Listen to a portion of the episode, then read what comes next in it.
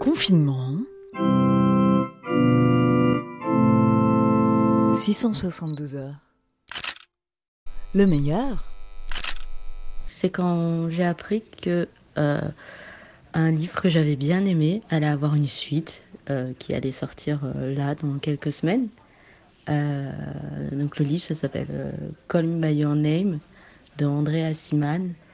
Et il y a aussi un film qui existe. Et voilà, j'ai adoré cette histoire. J'ai tellement aimé que j'ai pas fini le livre parce qu'on m'a dit que ça faisait pleurer et, et j'ai pas envie de pleurer en ce moment.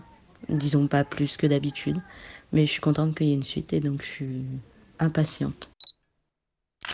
Je fais un petit compte rendu de mon week-end pascal. J'ai fait une euh, banderole pour ma fenêtre, euh, ce, que, ce que je voulais faire depuis un moment, et là j'ai enfin pris le temps de le faire, mais elle tient.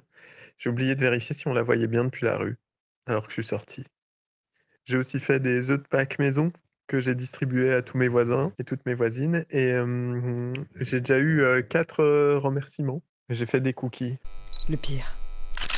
De me voir pleurer devant un reportage sur cette petite fille indienne qui disait aux journalistes que si elle mourait du coronavirus, c'était pas grave, qu'elle avait pas peur, elle pouvait pas se confiner parce qu'elle n'avait pas de maison fixe.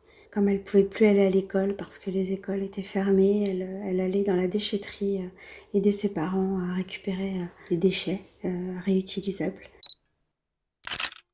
C'est quand ce matin j'ai appris qu'il allait pas avoir l'Eurovision cette année. Logique, vous me direz. Mais moi, ça m'a quand même bien dégoûté dans les pires trucs, c'est pas encore arrivé, mais Macron va parler ce soir. enfin Je me suis enfin occupé de mon congélateur qui fait de la glace. Donc je sais que c'est pas recommandé, mais je savais pas trop comment faire, donc j'y suis allée au couteau pour couper des morceaux de glace et à la râpe à fromage pour euh, râper un peu la glace. Message personnel.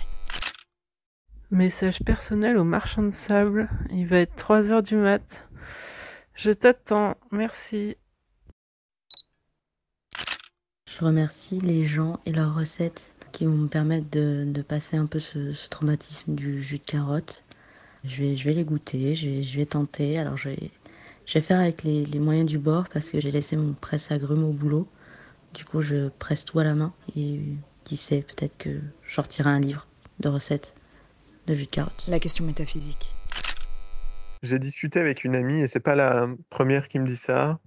Il y a vraiment des gens qui ont cru que ça allait faire changer le président de, façon de penser et d'idéologie, qui ont vraiment cru à son premier discours sur euh, l'importance des services publics, qu'il y a des choses qu'il ne faut pas laisser au capital, etc., etc., et qui tombent de haut, quoi. Qui, euh, qui là, depuis euh, trois semaines, se prennent des murs, mur sur mur.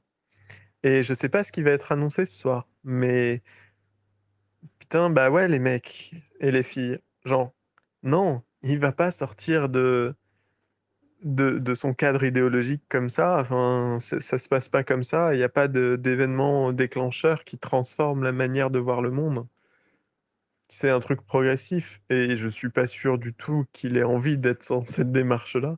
Et je me dis que c'est pour ça que c'est difficile en fait d'être révolutionnaire c'est parce qu'en fait, on a tous envie qu'il n'y ait pas besoin de révolution, que les gens qui gouvernent, représentants, à un moment se changent, mais ils vont pas changer, à part un bouleversement qui viendra de l'extérieur, que ce soit un soulèvement populaire, que ce soit un effondrement, que ce soit des crises encore plus graves que celles que l'on traverse, ils changeront pas. Moi, je voudrais parler des enfants maltraités. Euh, les enfants que le coronavirus a confiné avec leurs bourreaux, que le coronavirus a privé du seul échappatoire qu'ils avaient, les écoles, les associations, les possibilités de parole. Moi, je me demande comment, comment ces enfants vont se sortir de ce confinement, comment ils vont réussir à oublier euh, tout ça. Pour moi, euh, les inégalités se creusent. Et la première chose à laquelle j'ai pensé le 15 mars, c'est vraiment euh, à ça. Alors peut-être que j'y ai pensé parce que je suis maman, peut-être pas, tout le monde y pense peut-être aussi. J'ai une amie qui bosse euh, à l'aide sociale à l'enfance et euh, elle me dit qu'elle n'a jamais eu autant d'appels. Ma question, c'est quand on se réveille à midi moins le quart, est-ce qu'on prend un petit déjeuner ou est-ce qu'on prend un déjeuner?